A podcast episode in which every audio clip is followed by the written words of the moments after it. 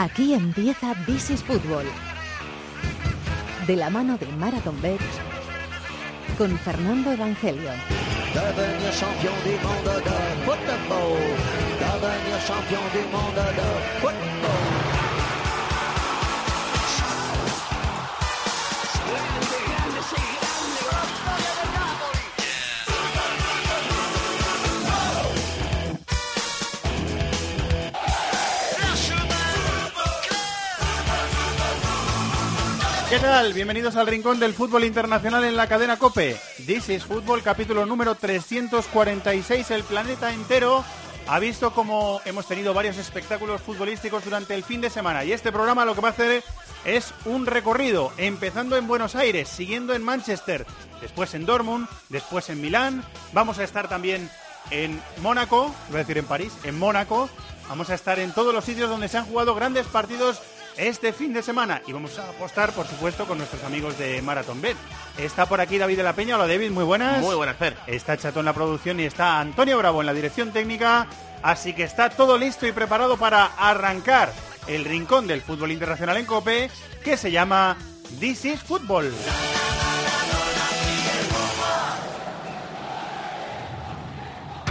En Cope, tiempo de juego es algo más que deporte. Paco González, Hola, Pepe, buenas tardes. Tiempo de juego, bien. Es entretenimiento. Tenemos muchas historias hoy. Hola, ¿qué tal? Muy buenas. Ya está aquí Dani Martínez. Es información. El Madrid con Lopetegui tácticamente repliega mucho mejor. Tiempo de juego con Paco González, Manolo Lama y Pepe Domingo Castaño.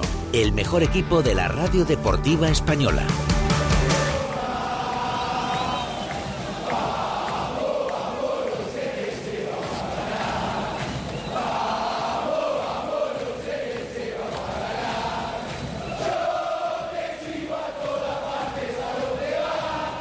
Este era el sonido de la bombonera justo antes del partido. Boca River, la final de la Copa Libertadores. Vamos hasta Buenos Aires, eh, que creo que está a punto de embarcar, de volverse para España. Nuestro compañero de Movistar Plus, Luis Minojal. Hola Luismi, muy buenas, ¿cómo estás? Hola Fernando, ¿cómo estás? Efectivamente, en Ezeiza, a unos minutos de, de regresar a, a Madrid, de parcar, efectivamente. ¿Cómo estás? ¿Qué tal ha sido la experiencia, compañero? Brutal, imagino. Bueno, pues todavía tenemos el, cuerpo temblando, ¿no? Eh, yo nunca había tenido el privilegio de vivir un, Boca River en la bombonera y, menos eh, un partido de esta dimensión, ¿no? Una finalísima, nada menos de, Copa Libertadores, una, una competición por la que siento un especial cariño, ¿no?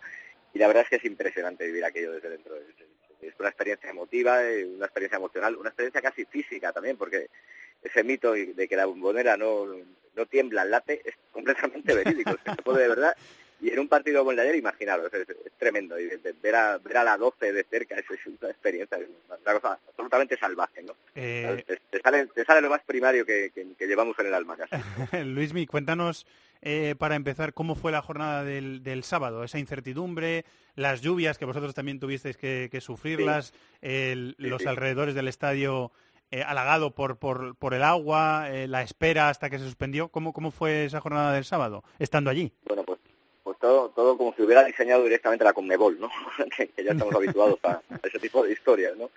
Pero bueno, el, plan divino, entre comillas, era que, que, que no iba a llover o, que se, se, preveían lluvias, pero no tan, no tan fuertes. Yo llegué al estadio cuatro horas antes de la hora fijada para el arranque del partido, que era las cinco de la tarde hora, hora argentina. Llegué a, llegamos a la una, hablé con, eh, con, gente de, con gente del club y me dijeron que, que el campo estaba, que estaba bien, que, que, se podía jugar y que el partido pues, teóricamente no, no peligraba. El problema es que dos horas después de eso, es decir, dos horas antes del partido, o dos horas y media más o menos, cayó un aguacero tremendo y era el cuarto aguacero de la mañana. Se anegó todo el campo, estaba absolutamente impracticable. Habría sido un auténtico delito, una, un atentado contra el fútbol y una falta de respeto a los espectadores que se hubiera jugado, ¿no? Eh, ¿Tuvisteis problemas para en los accesos al estadio también eh, con todo el agua no, que porque, había caído? Claro, ¿Tuvisteis algún claro. problema o no? Nosotros no, porque llegamos muy pronto, llegamos cuatro horas antes, ¿no? Pero, pero se veía desde, desde el exterior de la, de la bombonera, desde arriba, donde estábamos ubicados, donde están las oficinas del club, se, veía gente que estaba eh, que tenía serios problemas para, para desplazarse, para, para, para alcanzar el campo, para salir del campo incluso, porque algunos ya se querían ir. La verdad es que era todo bastante bastante caótico en, en ese sentido, ¿no? Una, una situación muy difícil de manejar. Eh, también hay que considerar que en Buenos Aires eh, eh, cayó el, el, agua equivalente a lo que suele llover allí en un mes. Es una auténtica barbaridad, ¿no? y, el barrio de La Boca eh, tiene un río prácticamente por debajo del estadio, eh, el drenaje no es bueno, es muy difícil evacuar tanta tanta agua, ¿no? Pero bueno, la, falta de previsión responde a, muchos motivos, em, empezando por Conmebol, ¿no? Porque ya se sabía que, ese día iba a llover muchísimo, ¿no?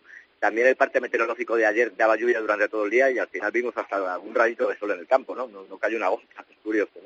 Eh, ¿Habéis podido también disfrutar de las de las jornadas previas? ¿Cuánto tiempo habéis estado allí? Eh, Luismi, ¿diez días o...? Llegamos el... No, no, no, que va, no, llegamos el miércoles por la noche. Ah, pocos días, unos días, sí. Sí, sí, sí. Pocos días, pero muy muy bien aprovechado pues para, para ver a, muchos amigos, a mucha gente del fútbol. Pasé una tarde inolvidable con, el flaco Menotti, que para mí es un auténtico maestro y un extraordinario amigo. Y no está nada mal ese, ese plan, ¿no? Pero bueno, vi a mucha gente, a periodistas, a Ezequiel Fernando Mores, a, eh, a Fernando Signorini, que es otro gran amigo, el que fuera el preparador físico de, de Maradona, eh, a, Guillermo, el jefe de prensa de, de Armando Maradona, también a un montón de gente con, la que me sentí, pues, como siempre, muy muy bien muy bien acogido. Eso será luego convertido en material televisivo que podremos disfrutar los, los locos del fútbol. En Vamos y en Movistar. Efectivamente, sí, sí, Seguro que lo vamos, a, disfrutar. Sí, para la semana que viene tenemos previsto un, programa de, una media hora en la que vamos a, a, meter precisamente gran parte de esas, de esas entrevistas. ¿no? Estuvo con el Mono Montoya también, un gran amigo vuestro mucha gente, mucha gente, la verdad es que muy bien. Eh, lleva diciendo las últimas semanas nuestro compañero Ariel Judas, que es argentino y además siente Argentina alejado de Argentina porque vive en Nueva York, y lleva diciendo que, ese país, él sentía que no estaba preparado para coger un partido como este. En los días previos, ¿cómo habéis notado ese, ese clima? ¿Muy, muy pesado, muy eh, con mucha tensión o, o, ¿cómo, lo habéis vivido?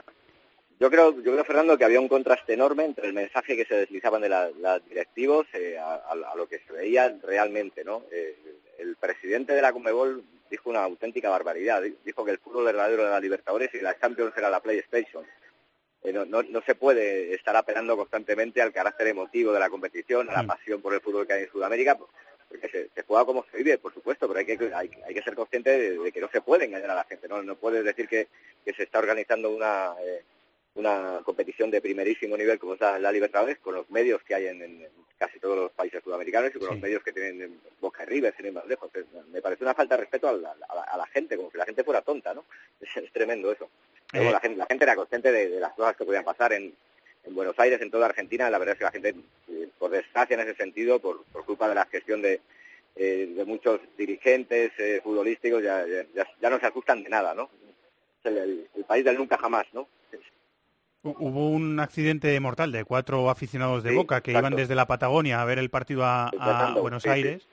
Eh, ah, bueno, te cuento, te cuento una buena, Fernando, perdona. Es que, por ejemplo, el, domingo por la mañana, yo madrugué, todos los días he madrugado muchísimo. Me levanté a las 7 de la mañana, salí a tomar un café en los alrededores del, hotel, en el barrio de Palermo, y encontré a un par de autobuses de seguidores de Boca, que, no sé dónde venían, pero estaban durmiendo en los autobuses. Claro, allí los desplazamientos son enormes, mucha gente tuvo que dormir en los coches, Boca Juniors tuvo un detalle eh, magnífico al abrir su, su pincho, su predio, para, para que cenaran allí los, eh, los peñistas, digamos, eh, que se habían desplazado desde, desde localidades muy lejanas y no tenían acceso a un, alojamiento digno. En ese sentido, el, club la verdad es que respondió muy bien, ¿no? pero, se vieron escenas tremendas en ese sentido, claro.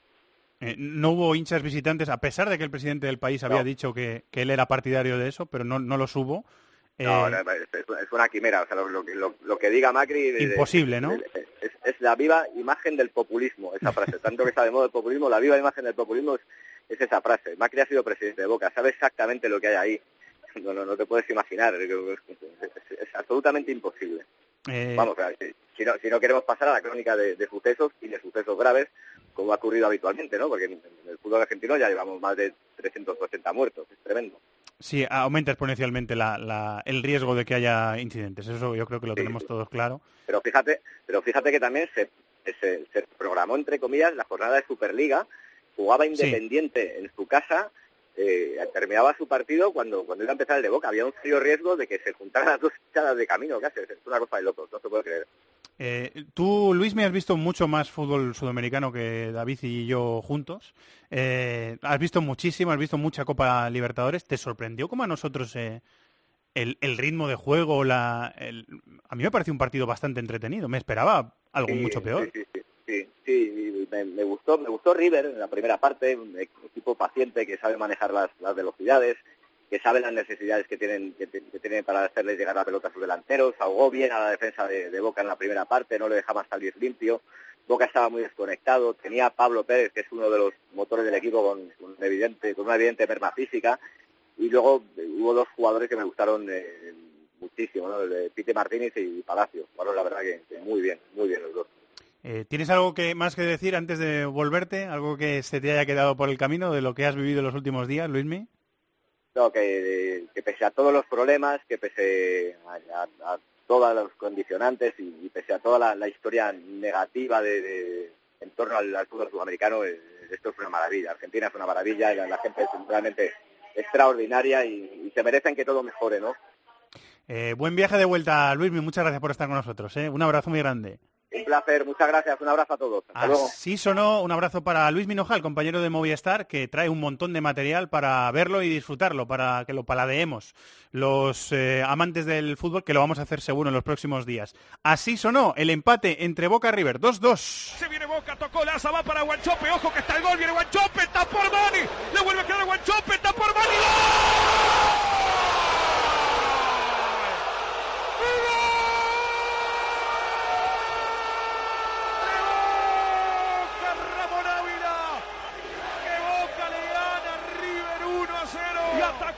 buscando el empate y define adentro, sí.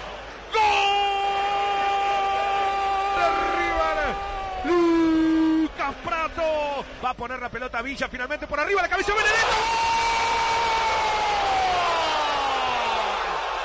¡Gol!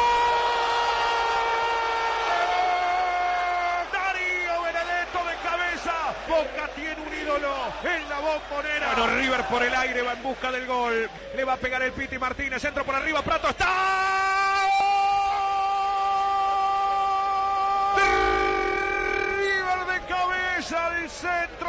Son únicos en muchas cosas y relatando partidos de fútbol es una de ellas. eso es sacar toda tu energía fuera. O sea, lo puedes hacer de muchas formas, pues esta es una Además de lo hacen los jugadores, lo hace, lo hace el público y eso se transmite también en la retransmisión. Claro, lo hace el narrador. Se nota mucho que o sea, imagino que el narrador es neutral, pero claro, eh, cuando marca Boca que se mezcla y, hay tantísimo ruido, o sea, es claro, se, se le desgarra mucho más la voz. Es, Además, David, hay una cosa muy curiosa. En las narraciones de fútbol argentino, eh, pasa en otras de fútbol sudamericano, pero en las de fútbol argentino específicamente, el ritmo de juego es muchas veces muy lento, muy pesado, muy... y las narraciones tienen un ritmo. Todo lo contrario. Naciones radiofónicas o televisivas, ¿eh? tienen un ritmo, eh, relator, relator, inalámbrico, inalámbrico, comentarista. Ellos, ellos mismos hacen, el relator hace mismo las menciones de publicidad. O sea, es, es una cosa impresionante para disfrutarlo. Vamos a seguir disfrutando, vamos a por Maldini, venga.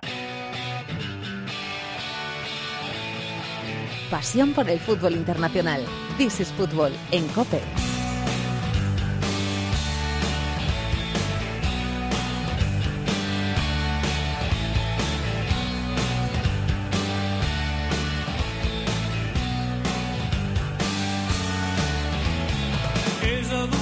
Boca Juniors 2, River Plate 2. Maestro Mundo Maldini. Hola Maldini, muy buenas, ¿cómo estás? Oh, hola, ¿qué tal? Muy buenas. Aquí estamos. Después, justo recién llegado de Vigo, porque el ah. partido lo he tenido que ver esta mañana grabado, sabiendo el resultado, porque me pilló justo el Celta Real Madrid. Pero bueno, para analizarlo, casi es mejor verlo grabado que sabiendo cómo han quedado para analizar tácticamente el partido, verdad. ¿Lo has disfrutado?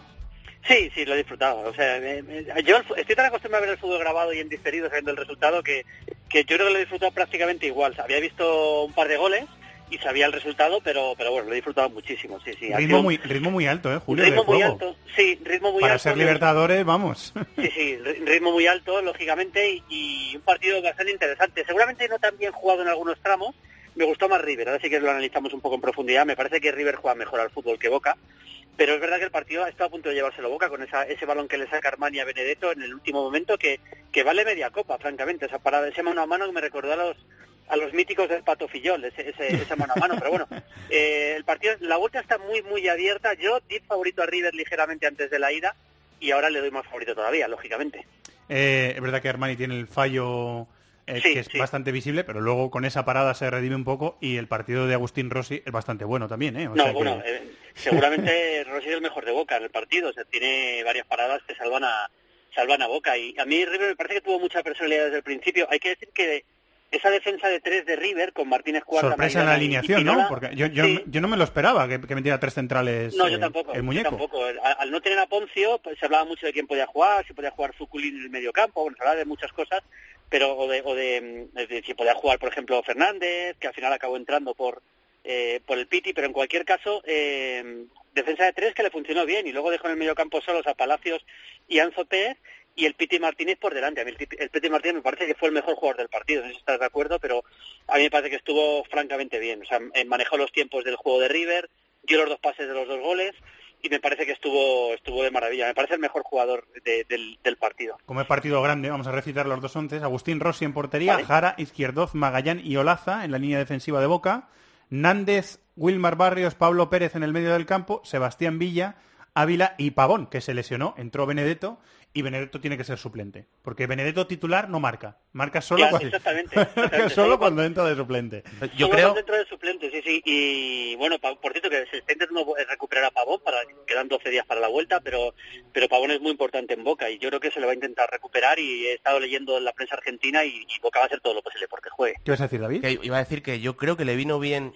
O sea, creo que Boca, o sea, Pavón, perdón, es el jugador más peligroso de Boca pero yo creo que le vino bien, eh, Julio, no sé qué piensas tú, que entrase Benedetto, porque eh, es que es muy plano el centro del campo de Boca. Es que es, Totalmente, como dice Evangelio, es industrial a tope, porque eh, en realidad es muy Boca, porque cada vez que va al quite Vilmar Barrios o Naitán Nández, la bombonera se enciende. O sea, es, cualquiera de los tres centrocampistas hubiera podido jugar con Bianchi para trabajar para Riquelme, son muy corte de aquel Boca que ganó tres Copas Libertadores en cuatro años, me parece pero me da la sensación de que es muy plano y Benedetto juega bien entre líneas y juntó un poco al equipo, desde que entró el Boca se sentó un poco mejor en campo rival y le costó un poquito más a River salir, que para mí, coincido totalmente con Julio, es mejor equipo, tiene mejores jugadores. Voy a leer el once de River, Armani en portería, Montiel, Martínez Cuarta, Maidana, Pínola y Casco en la línea defensiva, aunque Montiel y Casco adelantaba su posición cuando River tenía la pelota.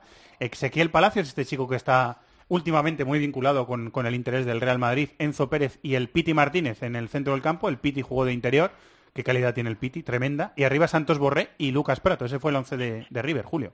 Sí, sí, fue lo que he dicho y estoy muy de acuerdo con David también, o sea, más calidad en el mediocampo con Palacios, con, con el Piti, que, que, también lógicamente fue un poco el, no exactamente el armador de, River, pero sí un poco el, jugador en tres cuartos de campo, el definidor, el pasador, eh, y a mí es que me, parece que, Boca, Boca históricamente es esto, es verdad que ha tenido jugadores, ha tenido a Maradona, ha tenido a Riquelme, por supuesto, pero si analizamos lo que es la historia de Boca siempre, y además se caracteriza así, con el trabajo, con el, con el empuje, con el esfuerzo, y por eso la gente aclama eso. Boca al final acabó jugando empujones, es verdad que le mejoró en eso Benedetto, pero acabó jugando más empujones, balones largos, y con eso al final poco a poco fue metiéndose en el partido, y, me parece que Boca es un, es un equipo técnicamente bastante inferior. O sea, a mí, digamos que conceptualmente River me parece un equipo que juega mejor al fútbol, o sea, maneja mejor la pelota, juega con más calma. Tiene más calidad. Y de hecho, y de hecho para jugar en la bombonera eh, el partido de ida sin, sin, su público, todo con el público a favor, me parece que tuvo una personalidad porque lo, el, realmente en, el primer tiempo llega mucho más, maneja más la pelota y, domina el partido realmente. Me parece que eso, a mí me parece que River es un partido francamente bueno y, y desde luego si lo llega a perder, que lo pudo perder con esa jugada de Benedetto que le saca Armani, no hubiera sido justo ni mucho menos. Es la personalidad de su entrenador, ¿eh? porque Gallardo, que, no, pudo, no pudo ni entrar al recinto siquiera, o sea, no pudo ni siquiera entrar al recinto y va a estar eh, sancionado, aunque sí que lo va a poder ver en el estadio, pero va a estar sancionado también para el partido de vuelta.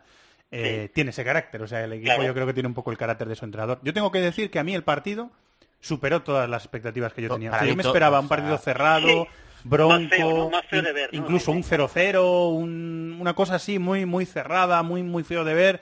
Incluso, claro, teníamos la, idea el sábado de verlo con mucha lluvia, mucho barro.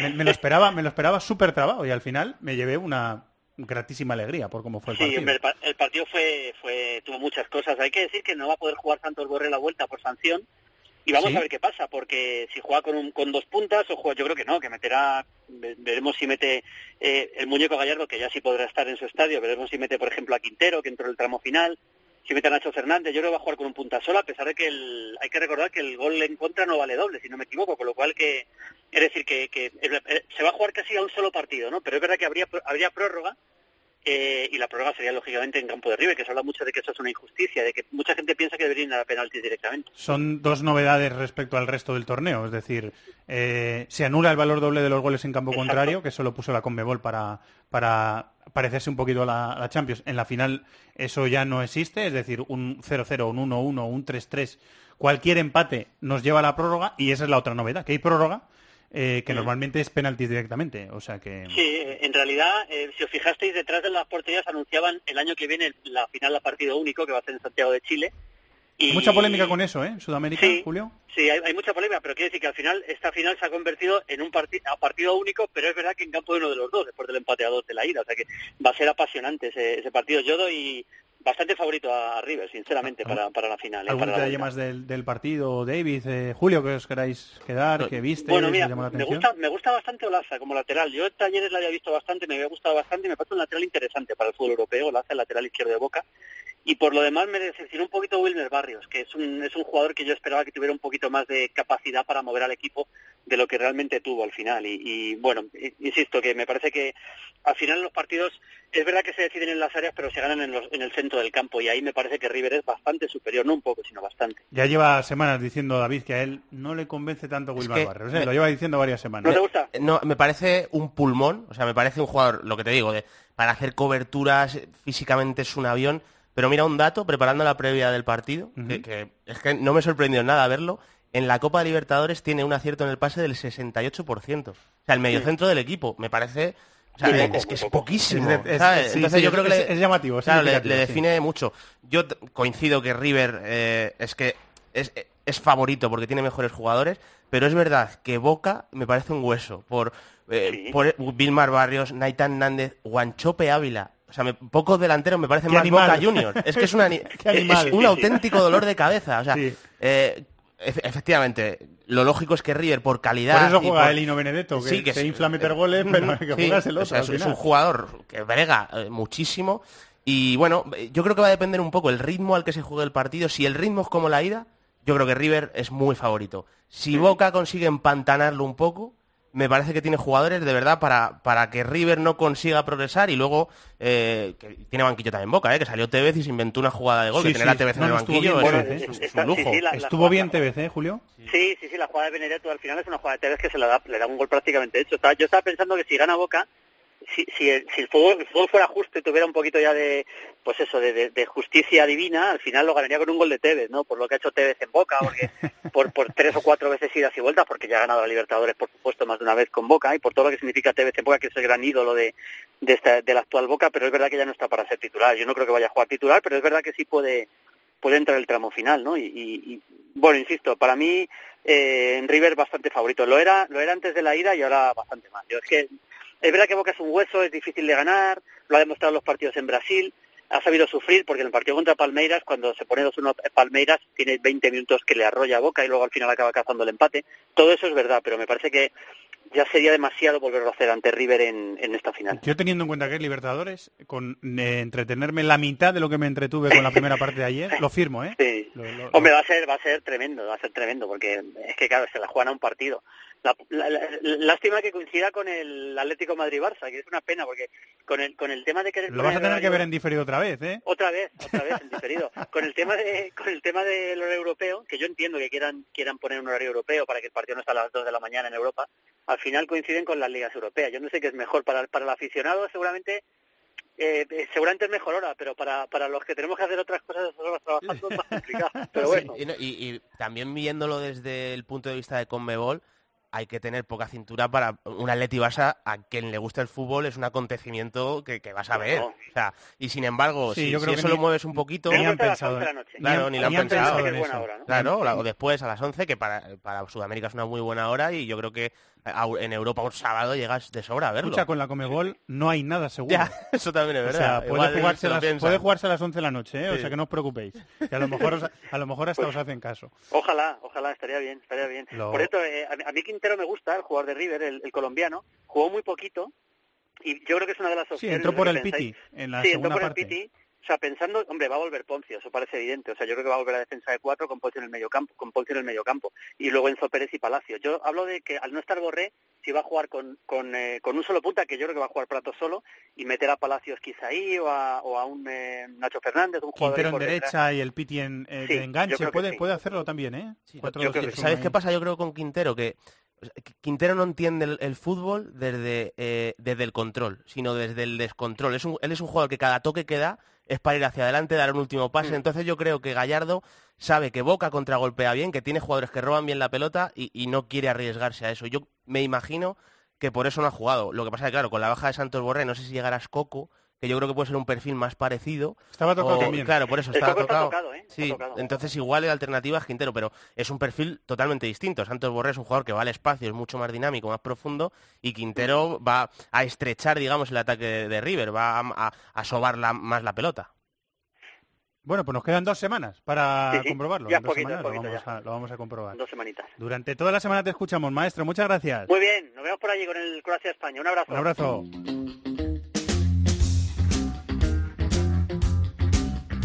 De la mano de Marathon Bet. This is Football.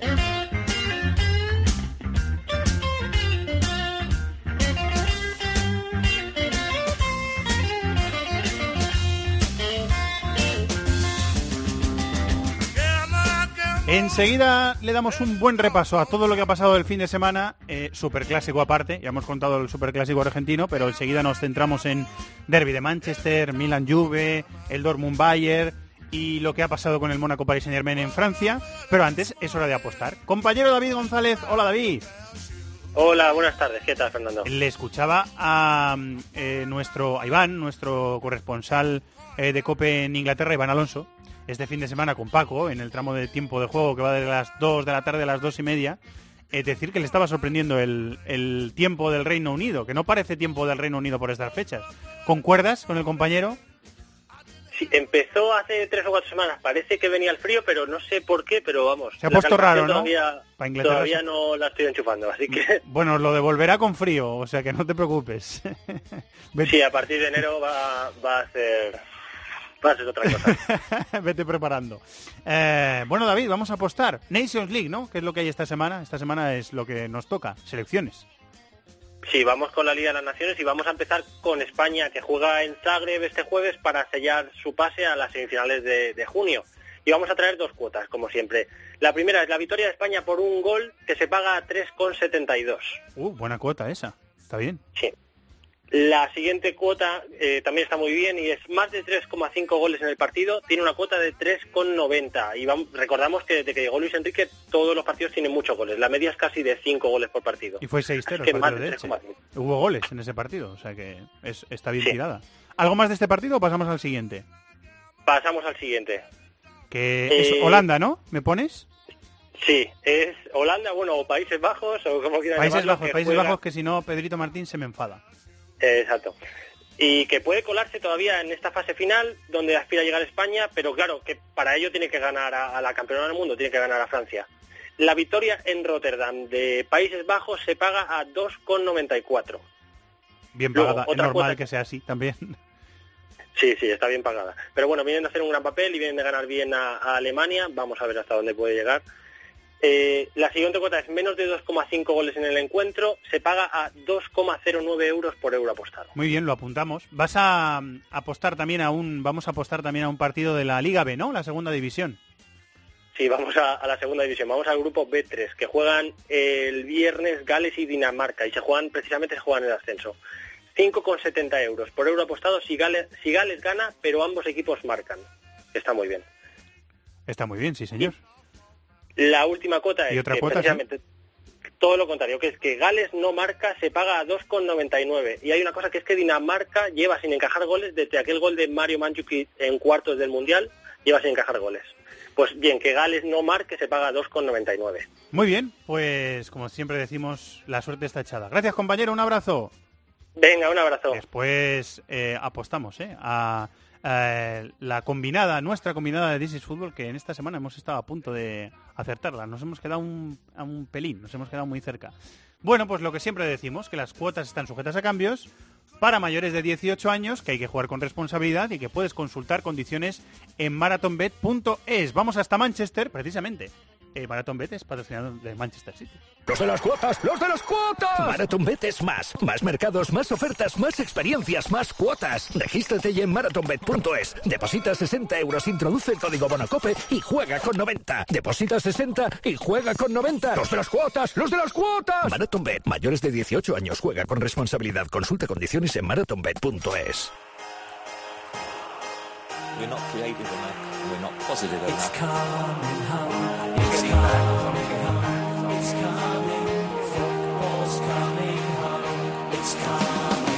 Tuvo color sky blue el derby de Manchester y acabó quedándose en casa, City 3, United 1, con un gol de David Silva para que el City mantenga el liderato en solitario. A dos puntos viene el Liverpool, que ganó 2-0 al Fulham, mientras el Chelsea se dejó un empate en casa ante el Everton, 0-0, y queda a cuatro puntos de la cabeza. El cuarto, el Tottenham venció 0-1 al Crystal Palace. El Arsenal de Emery empató a 1 en casa contra el Wolverhampton. El Leicester no pudo dedicarle la victoria a su propietario fallecido en accidente de helicóptero en su primer partido en casa tras la tragedia. Empate a cero con el Barley. Ganaron Newcastle y Cardiff y hubo dos empates a uno en el Southampton Watford y en el Huddersfield West Ham. Manchester, compañero Dani Gil. Hola Dani. ¿Qué tal, Fernando? Muy buenas. Como estuviste allí, como fuiste un privilegiado, gran privilegiado, que pudo disfrutar en el Etihad del Manchester City 3, Manchester United 1, eh, cuéntanos cositas que, que vieras, que palparas en el césped, en la grada, de Guardiola, de Mourinho. Cuéntanos cosas que no Pues- hayamos visto aquí.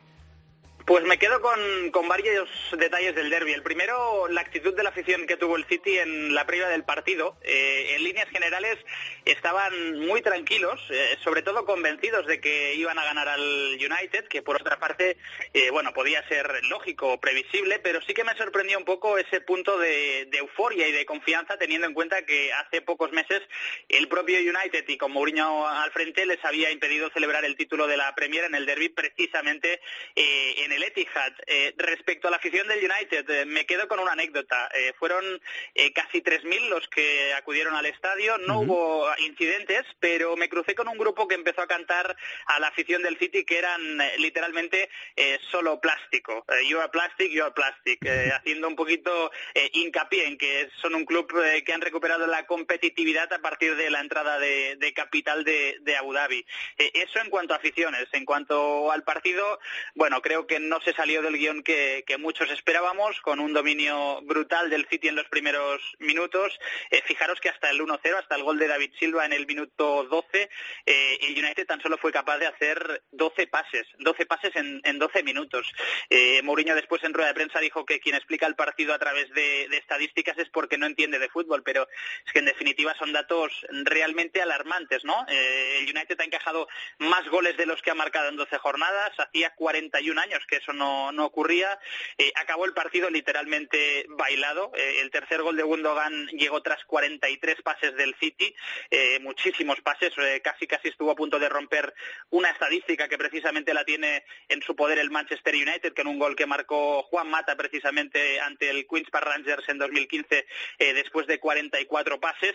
Y bueno, como os podéis imaginar, entre la prensa inglesa hoy se dice que la brecha entre los vecinos de Manchester es cada vez mayor. Da la sensación de que el único equipo que le puede aguantar un poco el pulso al City es el, es el Liverpool, pero es que este, en este City están todos eh, enchufadísimos, Fernando. Eh, ha renovado Sterling, eh, Marez y Sané se van alternando. No creo que sea exagerado tampoco decir que Bernardo está al nivel del mejor interior del mundo, así que Guardiola está sacando provecho, está sacando lo mejor de, de, toda su plantilla. Eh, buen trabajo esta semana, Dani. Muchas gracias.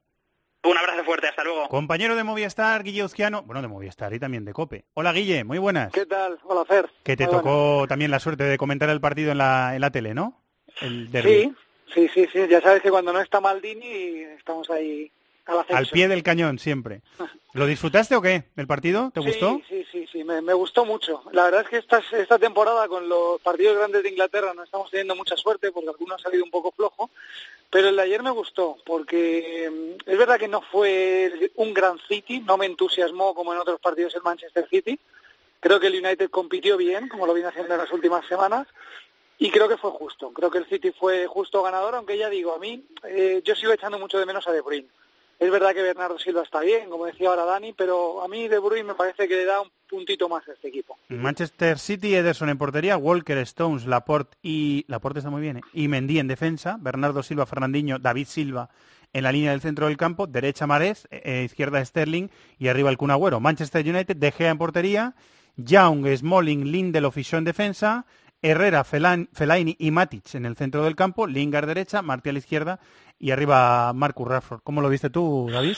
Bueno, yo eh, coincido con Dani. O sea, creo que fue muy, muy superior el City. Eh, puede decir Mourinho que, que quien lee el fútbol a partir de la estadística no sabe de fútbol. Es verdad. O sea, luego las estadísticas hay que interpretarlas.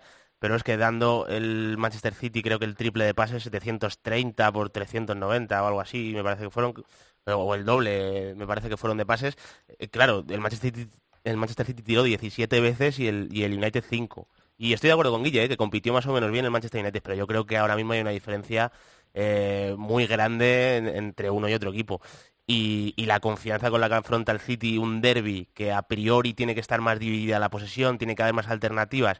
El hecho de que todos nosotros eh, dibujemos un escenario o nos imaginemos un escenario que luego es tal cual en el partido, yo creo que dice mucho eh, de cómo están los dos equipos. Es un equipo que remata poco también el United y veníamos, Guille, de lo de, de lo de Turín, que fue engañoso, fue muy engañoso. Bueno, lleva varios partidos el United recibiendo un gol pronto y luego teniendo que remontar. Y ya dijo Mourinho que no le iba a pasar siempre. Otra vez recibió un gol muy pronto y evidentemente contra el City es difícil. Luego Ederson comete un error que ya lo había pasado contra el Southampton en un partido muy reciente, de un penalti que no tiene ningún sentido porque Lukaku que acababa de entrar eh, no tenía opción de rematar y Ederson se lo regala y eso mete en el partido al United, que realmente había hecho muy poco para, para meterse. No estaba Pogba, que tenía molestias, Lukaku entró en la segunda parte, renunció a Mata también de inicio. Bueno, yo creo que la, la diferencia de la plantilla es, grande, como dice David, es muy superior del Manchester City. Lo que quería decir cuando digo que no me pareció una exhibición del Manchester City es que estamos acostumbrados a que el equipo de Guardiola avasalle a sus rivales. Y Sí. tal y como empezó parecía que lo iba a hacer, porque los primeros 10 minutos eran eso. Y luego se echó un poquito atrás, permitió al United meterse en el partido cuando creo que si de verdad hubiera seguido con el ritmo del principio, era un partido de 3 o 4-0. Eh, el dato son 700 pases contra 380, un poquito menos de la, Sí, menos de la mitad. de la mitad. Menos, un poquito menos del que doble, habían sido más, un sí. poquito menos del doble que dio el Manchester City, que suele dar más pases, es verdad que suele dar más pases que el, que el Manchester United. Hubo un detalle táctico al principio que a mí me llamó la atención, que fue meter eh, por parte de Mourinho, eh, a Matic de interior, yo creo que quería que ayudara a Show, eh, pero viene por ahí el 1-0 también, porque es un pase desde la izquierda que aprovecha el segundo palo para entrar. Creo que es Bernardo Silva el que aprovecha Sí, para entrar que la devuelve y llega la devuelve y ya, y ya David Silva marca, marca el gol. O sea que tampoco le salió bien eso a Mourinho. Sí, yo, yo creo que también eh, está relacionado con que a, a priori Mourinho no quiere defender muy atrás y, y a- al jugador que mejor roba la pelota decide soltarle, lo ha hecho varias veces, dejando a Fellaini un poco por detrás y, y a Mati soltarle un poquito más para que el robo llegue más adelantado y claro, que luego los tres de arriba, que fueron Lingard, Rashford y Y él Martial, puede también salir con sus conducciones, que Claro. también es bueno en eso, sí. Yo creo que tiene que ver con reducir las carreras de los tres de arriba. O sea, si robas un poquito más arriba, eh, no hay que recorrer tantísimos metros. Ah, entonces yo creo que va tirado por ahí. Lo que pasa que es que eh, a mí me parece que el Manchester City, eh, bueno, eh, por ejemplo, la Liga Española el Betis lo hace muy bien, pero quitando tres o cuatro equipos es el equipo del mundo que mejor sale desde atrás, que mejor coloca sus piezas, que más confianza tiene. Es que ves a Walker pasar el balón y a mí me, me deja atónito. Porque yo, yo no le tengo como, le tengo como un jugador potente, que, que sabe atacar bien eh, por banda, pero desde luego que no es ni muchísimo menos creativo y sin embargo acierta mucho en el pase y eso es por cómo están colocados los jugadores. Entonces, claro, Manchester Pasó United... con Delf también la, la temporada pasada, me dio la sensación. y ¿eh? le- y le, le pasa hasta con Mendy, que me parece el jugador de pie más rígido de todo el equipo, que no pierde muchos balones. Y es que eso tiene totalmente que ver con la pizarra, con cómo se colocan los jugadores, los espacios que ocupan. Entonces el Manchester United no consiguió robar, el City progresaba y, yo creo que por eso contragolpeó, sobre todo de partida, menos de lo que esperaba. Aunque luego, es verdad, como dice Guille, que tuvo un tramo el Manchester United que se asentó un poquito más en campo rival, que está compitiendo bien. El- eh, ya sabemos que Mourinho al final sabe adaptarse, pero yo me imagino lo de Matis por ahí y a mí me parece que no le salió tal y como él pretendía. Eh, de los detalles que viste del partido, que lo comentaste, Guille, ¿quieres decir algo más? ¿Algo que se te quedara...? Sí, sí, eh, una cosa más. Eh, no se lleva nunca los focos ni las portadas, pero me parece que Fernandinho es un jugador vital en este equipo.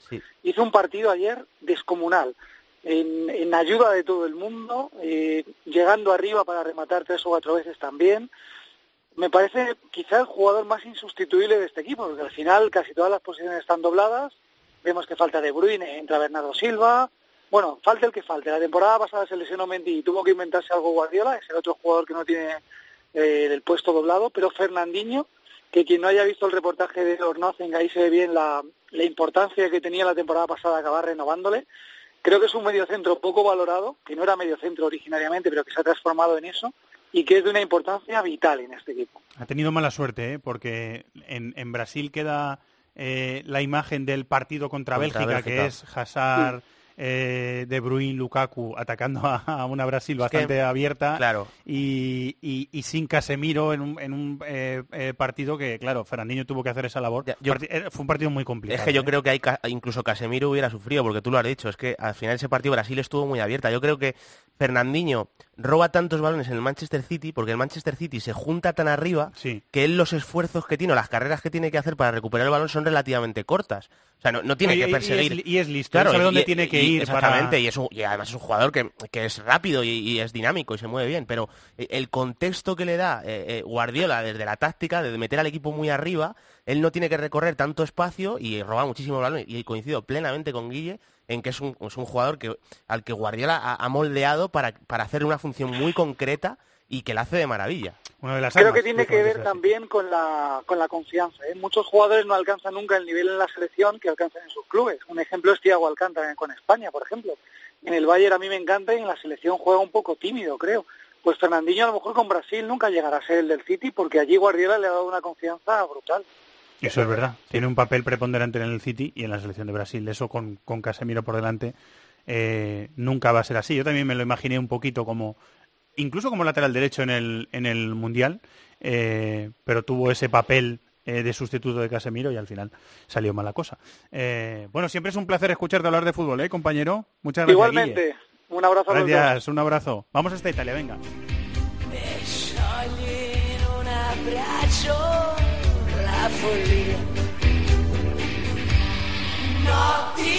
Para rabia y frustración de Gonzalo Higuaín, que falló un penalti y acabó expulsado, Cristiano Ronaldo aportó con otro gol y ya son ocho en la victoria de la Juve en campo del Milán, 0-2. A seis puntos viene el Nápoles de Ancelotti, que se impuso al Genoa por 1-2 con un gol del español Fabián. El Inter se pegó un buen batacazo en Bérgamo 4-1 con el Atalanta. Tampoco pudo ganar la Lazio 1-1 en Sassuolo. Goleada de la Roma a la Sampdoria 4-1. Hubo victorias de Empoli y Parma. Y tres empates, Frosinone 1, Fiorentina 1, Spal 2, Cagliari 2 y Chievo 2, Bolonia 2. comincia da bambino. ¿Te gustó el Milan Juve, eh, David? Fue un partido más o menos como me esperaba. O sea, si, si No- no, no te tienes unas... no te Claro, si ¿no? tienes- si no vas con unas expectativas muy altas, pues yo creo que estuvo dentro de lo razonable. O sea, me vi a un Milan que desde el paso al, al 4-4-2 creo que está ocupando mejor el espacio en campo propio, con lo cual eh, la, la Juve no desbordó tantísimo. También una Juventus que con, con la delantera que, que sacó Allegri, es decir, si no está en Douglas Costa o Cuadrado, le cuesta más regatear en, en un contexto así, así que el Milan más o menos compitió bien, pero bueno, fue un partido de bastante dominio de la Juve, o sea, eh, sin, sin tener que pasarse la pelota muy rápido, con mucho ritmo, eh, controló bien los, la- las contras del, del Milan. eh, Castillejo yo, por ejemplo, esperaba, en ese escenario en el que al final la Juve está mucho en campo rival, esperaba que con alguna conducción sacase el equipo y le vimos poco porque la Juve robó bien. Al final, cuando está Pjanic, la Juve se organiza bien eh, en campo contrario y, y me dio la sensación la Juventus de, de tener bastante control sobre todo lo que pasó, incluso a pesar de que el Milan pudo empatar con ese penalti de Gonzalo Higuaín. Milan, Donnarumma en portería, Abate, Zapata, Romagnoli, eh, Rodríguez, Ricardo Rodríguez en la defensa, lateral izquierdo, Suso, Kessie, Bakayoko y Chalanoglu en una línea de cuatro, había desaparecido el turco de las alineaciones, volvió, en una línea de cuatro en el centro del campo y arriba Samu Castillejo y eh, Higuaín, que ahora contamos el partido de Higuaín. Chesney en portería de la Juve, Cancelo, Benatia, Chiellini, Alexandro, Bentancur, Pjanic, Matuidi, Dybala, Mandzukic, Cristiano Ronaldo. Si hubiera tenido una pesadilla relacionada con el partido eh, Gonzalo Higuaín la noche anterior, quizás se debió parecer bastante a lo que pasó después en el partido. ¿no? Sí, sí, bueno, eh, digamos que tiene ese eh, arrastra en la mochila o tiene ese peso en la mochila de que cuando llegan citas como esta, pues pues no le sonríe la suerte, porque el penalti lo tira bien. O sea, es- le hace una muy buena parada. Es una muy buena parada, Sí, ¿eh? sí, lo tira bien. Y luego, bueno, ya fruto de la frustración, que, a ver, también hay que entender eh, a nivel emocional lo que vive Higuaín, que es que hace cinco meses estaba con los buenos, jugando con los buenos, que son los que iban de blanquinegro, y, y el Milan es un equipo que Con tiene- los que ganan, Con ¿no? los que ganan, y, y el partido para un jugador de su estatus es incómodo, porque le llegan pocas pelotas, ves como el rival está constantemente pasándosela en campo contrario, no consigues desplegarte, apenas apareces, te llega la oportunidad del penalti, eh, lo fallas, y al final pues perdía los nervios con esa falta que hizo, que hizo sobre Benatia, las protestas de después, y, y al final acabó expulsado. La expulsión es justa, Una sí. pesadilla. Cri- Cristiano va eh, a intentar calmarle, Sí, según sí. dijo el propio Cristiano después Sí, del partido. Eh, Y a Higuaín no le calmaban y... Sí, no, de una forma muy racional, muy sensata, incluso eh, me pareció hasta cariñosa, dijo Cristiano al final del partido y además respondió en castellano a los compañeros de Sky Italia, eh, que mm, estaba intentando eh, que, Higua- que, que no fuera tanta la sanción de, de Higuaín, que estaba intentando calmarle para que no la repercusión no sea tan tan grave. Claro, no, no- ahí, ahí no, le calmaba a Higuaín. ni nadie, no ni sus, sus Higuaín. compañeros ni nada. Bueno, Eh, respecto, no, te querías decir no, algo que más? Cristiano en alguna de esas se ha visto en la posición de Higuaín, Sí, que, el Cristiano también ha perdido los y no, le, y no le calmaba Y no le calmaba ni el tato, no, ¿no? le calmaba ni, ni, ni su, ni su doble, No, ni siquiera. Eh, Suso en derecha, Samu Castillejo en punta. ¿Cómo los viste a los españoles del Milan? Bueno, es que fue un partido incómodo para los dos, ya digo. Yo, yo Muy pienso. difícil- muy eh, difícil, Yo me esperaba más de Castillejo por el contexto, porque de Suso sí que. Yo creo que Suso de- demanda que su equipo le, le- le dé el balón un poco más arriba. O sea, si él tiene que llevar la pelota en conducciones muy largas, al final él no es eso. no, y pero- estar pendiente todo el rato de, de proteger a Exactamente, su lateral, de, de, de- de estar cerrando constantemente. Además, que la Juve en el lateral izquierdo eh, tiene a Alexandro, que es uno de los jugadores en ataque. Que Juez más- dice que fue el mejor del partido, lo Eh, valora el mejor del partido junto con Cristiano. Es que, es que se, pro- eh, se proyectó mucho por esa banda. Al final la Juve, cuando tiene un ataque ahí posicional constante, tiene dos laterales como Cancelo y Alexandro que suman muchísimo. Y bueno, yo eh, lo de Suso más o menos me lo podía esperar porque es un escenario incómodo. De Castillejo sí esperaba un poco más, sin tenerlo ni mucho menos fácil, pero sí que es verdad que él, eh, a nivel de conducir al- eh, la pelota en espacios más abiertos, sacar al equipo de atrás igual, eh, sí tenía, sí tiene más ca- capacidad para hacerlo y, y tampoco pudo eh, mostrarse con, con continuidad y de hecho acabó sustituido para, para que entrase Cutrone, si no me equivoco. Te da la sensación, no es un jugador eh, tampoco, eh, es, es un jugador un poco defenestrado, ¿eh? pero te da la sensación de que el Milan nota la baja de Biglia. Tuvimos a, a que sí ella va cayó con el doble pivote. ¿Te da la sensación de que le echan de menos o...? Eh, vam- contextualizando, sí. O sea, no, no es Fernando Redondo, Lucas Sí, Biglia, sí, no, no- pero... no, estoy, no claro, estoy diciendo que Sí, sea el jugador creativo pero- ni, ni que guíe el juego del A, Milan. a mí me parece un jugador. Lo, lo que pasa es que hay que verle con esta nueva formación que yo creo que ya ha jugado. eh, algún minutos antes de, algún minuto antes de lesionarse, yo creo que jugó con el 4-4-2. Lo que pasa que es que Bakayoko- un, un doble pivote Bakayoko Kessi, eh, eso es, es drogadura. O eso sea, sí que es industrial. Eso es industrial, pero... o Eso sí sea, que es cemento pero, armado. pero cemento armado, eh, a la hora de pasar la pelota son muy graves. O sea, estamos hablando de que creo que Kessi es bastante mejor que Bakayoko pasando la pelota y ya Kessi no creo que sea su mejor virtud eh, organizar el equipo. O sea, Nos hacemos una eh, idea. sí, o sea, a mí me parece un doble pivote que se queda cortísimo con pelota y en ese sentido Biglia, sin ser un gran organizador, por lo menos él sabe dar más sentido a las circulaciones. Es un jugador además que a mí me- posicionalmente me parece que interpreta mejor eh, el lugar en el que ubicarse, porque encima Bakayoko y Kessi son dos jugadores bastante impulsivos, que dentro de lo que cabe yo creo que están saltando pocas veces a robar el balón y no están dejando mucho espacio. Yo creo que Gatuso está trabajando bien con ellos. Eh, además, yo creo que Gatuso, para ese rol, pocos pueden enseñarte mejor que él, porque en- hubo una, una- una etapa de su carrera que yo creo que era de los mejores del mundo haciendo eso. Pero claro, con pelota se queda muy cortito el equipo y, y- y mirándolo por ahí, pues evidentemente Viglia sí que es un jugador que yo creo que es importante. Más detalles que te quería preguntar. Eh, Dybala, con la entrada de Mandzukic, ¿jugó de enganche o jugó en un poquito a la derecha con los otros dos? Sí, jugó de enganche, pero partiendo de derecha, o sea, de- centro-derecha, vamos a decir. Eh, sobre todo, a mí me parece que, eh, porque cuando en los últimos partidos han coincidido Dybala y Cristiano, ha jugado Cuadrado y Douglas Costa. ¿Qué pasa con esto? Que uno de los tres de arriba, que son o Cuadrado o Douglas Costa, se pinchan en banda. Eh, Entonces ya... Sí, abren el campo. Exactamente. Tú siempre y que ahí estás tiene en- que ser Cancelo el que abra el campo. Claro, eh, pero mm, al final tú no puedes dejar al lateral arriba constantemente, porque eh, lo lógico es que lleguen un poquito más por sorpresa. eh, si, si- si fijas arriba la posición, siempre eh, al final dejas muy descuidada la espalda, tienes que saber me- medir bien cuándo llegar. Entonces yo creo que a Dybala le beneficia que, que uno de los tres atacantes se pinche por fuera. Porque a él le da espacio por dentro, eh, abre un poco más la defensa, que ya tiene que estar pendiente de que un extremo rival reciba y vaya a regatear y ya hay que llegar a la ayuda y él tiene más hueco por dentro, y esta composición de delantera, que es Manchuki, Cristiano y Dybala, eh, eso no lo tiene Dybala. Entonces yo creo que es el que eh, más perjudicado sale de que no estén en el 11 o Cuadrado o Douglas Costa. Y de hecho yo creo que fue un, de, los, de las últimas dos o tres partidos que ha jugado Dybala que ha estado bien, yo creo que ha sido de los más apagados que él ha tenido a, a nivel de continuidad.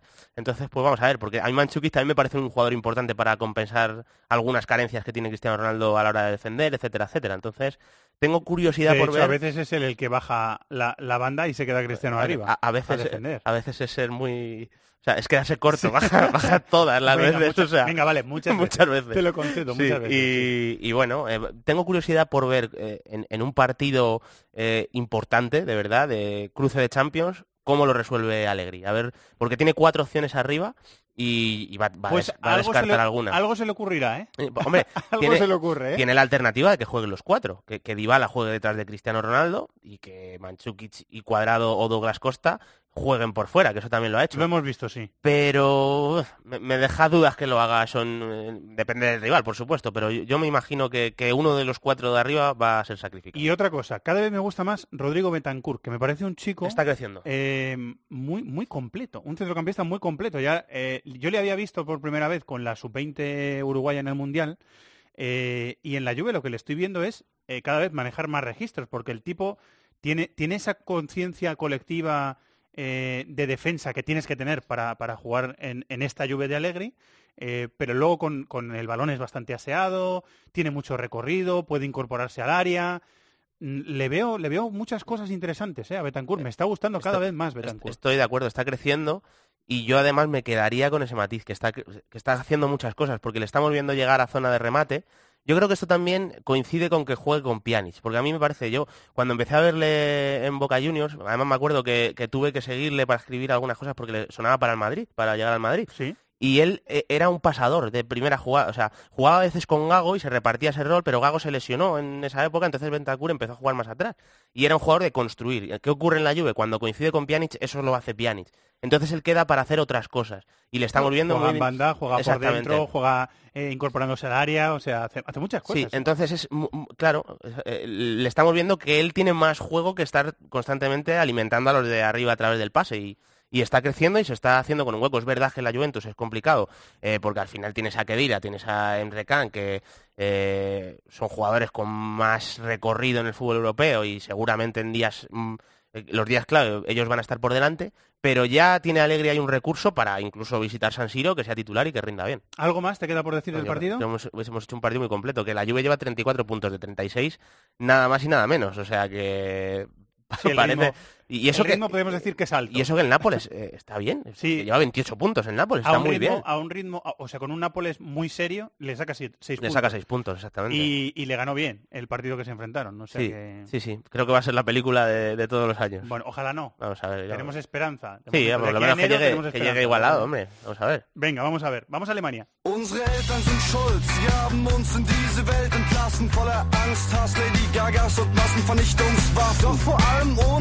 Rock'n'Roll, auf Green Day ist geschissen. Meiner Meinung nach können sich alle Bands Vaya partido que vimos el sábado entre el Dortmund y el Bayern. Compañero de marca, Mundo Marca, que es muy amplio, es eh, ya abarca cada vez más cosas. Alberto Rubio, hola compañero, muy buenas. Hola, muy buenas, ¿qué tal? ¿Cómo estáis? Qué bien nos lo pasamos el sábado, ¿eh? El sábado, el domingo, eh, ha sido, yo lo pensaba, no sé si ha sido uno de los mejores o el mejor fin de semana de fútbol que yo recuerdo en muchísimo tiempo. Pu- puede ser, ¿eh? ¿Cómo será? Sí, Alberto, sí. Alberto dentro de tres semanas dice lo mismo. sí, o sea, No, le encanta- Es facilón, es facilón, ¿no? No, no, estoy de acuerdo, estoy de acuerdo contigo, ¿eh?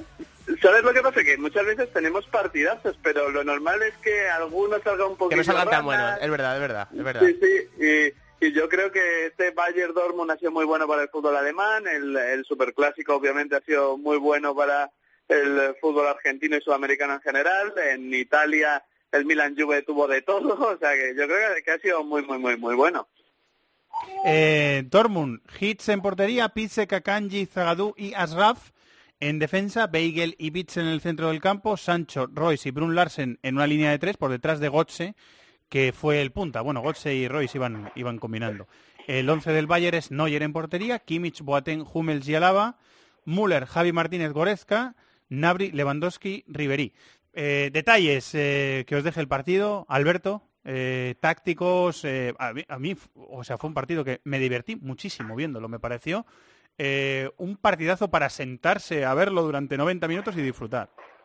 Sí, yo muchas veces eh, oímos a Maldini que dice que el fútbol son momentos y yo creo que este Borussia Dortmund Bayern eh, fueron precisamente esos momentos. El primer tiempo yo creo que fue lo mejor que hemos visto del Bayern en la era Kovac, el Bayern presionando arriba, el Dortmund incapaz de correr, de salir a la de la a la contra, el gol de Lewandowski que hacía justicia al buen primer tiempo del, del Bayern y de pronto eh, algo sucede en el en el descanso que lo, lo cambia todo. El, el Borussia Dortmund empieza a creer a raíz de ese 1-1 provocado por el penalti de, de Marco Royce y luego tiene capacidad otra vez para igualar el segundo tanto de Lewandowski y sale Paco Alcácer que está de dulce pues para con espacios ya rematar el partido y confirmarse como lo que es uno de los killers de esta Bundesliga y hoy leía que el, el mejor suplente del, del fútbol europeo no es que sea suplente del Borussia Dortmund pero que cuando sale desde el banquillo Dos partidos titular, dos partidos titular en Liga, ocho goles, ¿eh? Yo creo que fue eh, David algo que hizo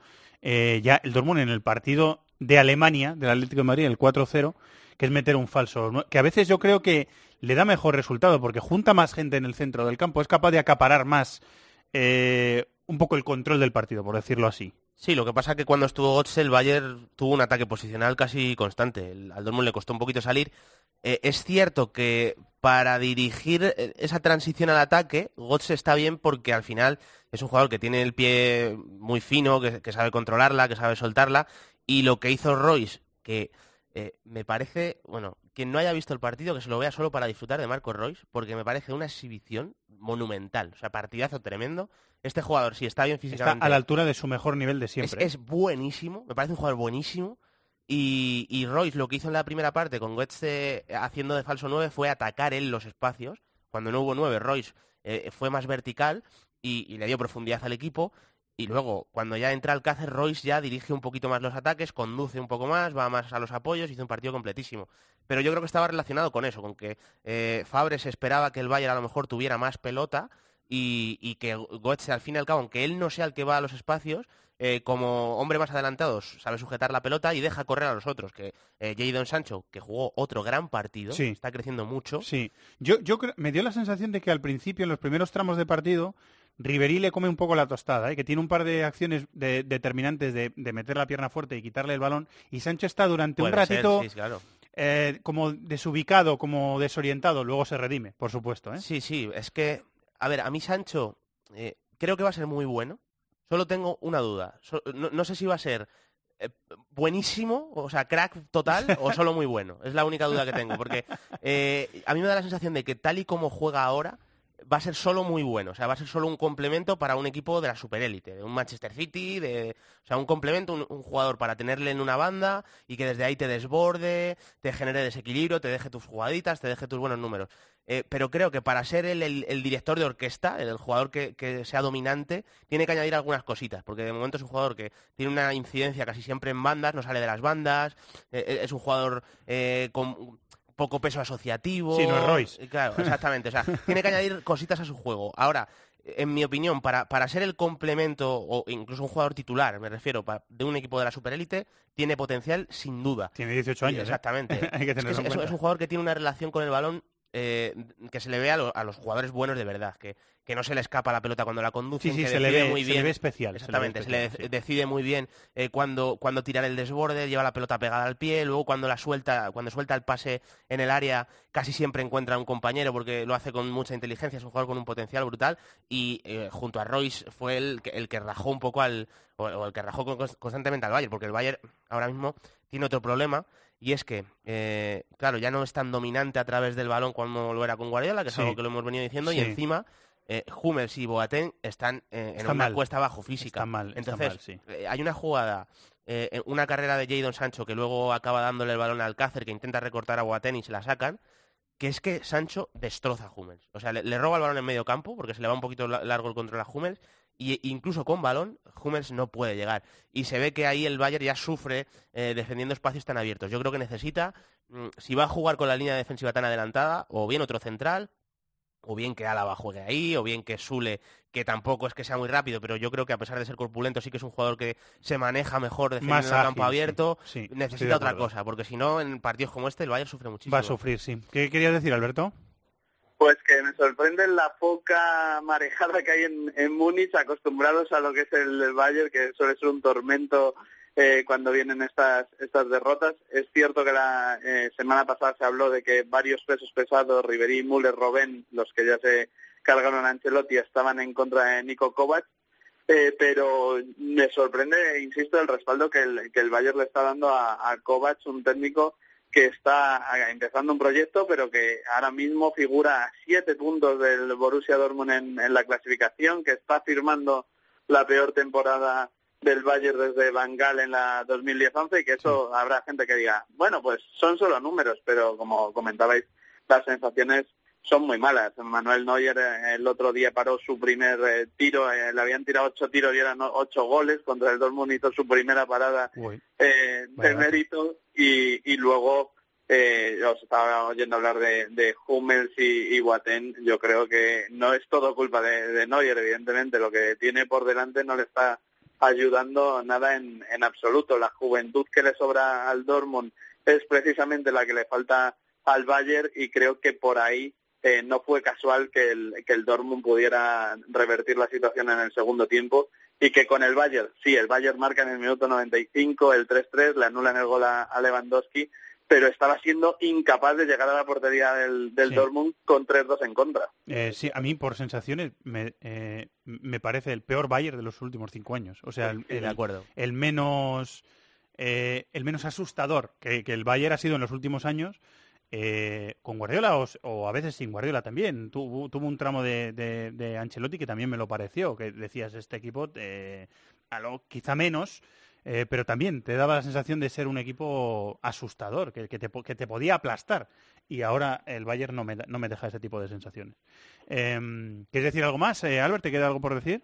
No, en esa línea que, que yo creo que algún jugador del Bayern se tendría que empezar a poner colorado, porque el otro día para mí el mejor fue Ribery con sus 35 añazos, que no solo se empleó en ataque, sino como tú apuntabas, ser en el primer tiempo sobre todo estuvo muy bien ayudando a, Álava en la marca de, de Sancho, y que creo que si el mejor del Bayern a estas alturas es Ribery, con las veces que le hemos visto medio irse del Bayern, medio sentado en el, en el banquillo, pues eso habla a las claras de lo mal que están las cosas en el Allianz. Sí, está muy mal el Bayern, a pesar de Kimmich, que me parece uno de los mejores futbolistas del, del fútbol europeo. Pero Eh, se está contagiando al estado del Bayern también. está, con, está con el virus también, ¿no? Sí, sí, sí, sí.